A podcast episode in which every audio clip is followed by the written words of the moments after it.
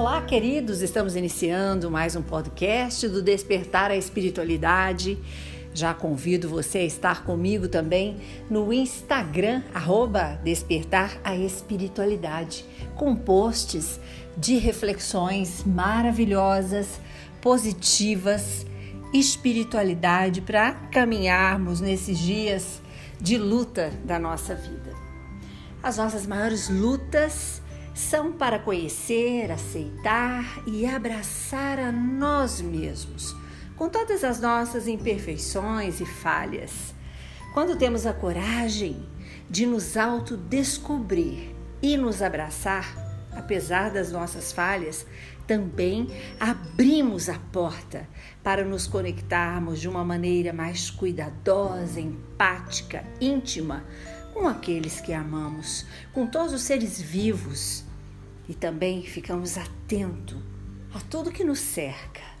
Vamos aprender a nos amar para que possamos ser mais abertos e compassivos com as pessoas. E assim, cada um de nós pode eliminar as barreiras que limitam o nosso conhecimento, transformando quem podemos ser e aquilo o que podemos oferecer. E eu faço um convite para você Crie pontes, não crie barreiras, não dificulte a maneira de conviver, muitas vezes já pesada, já complicada. Vamos dar o primeiro passo. Muitas vezes esperamos que venham a nós.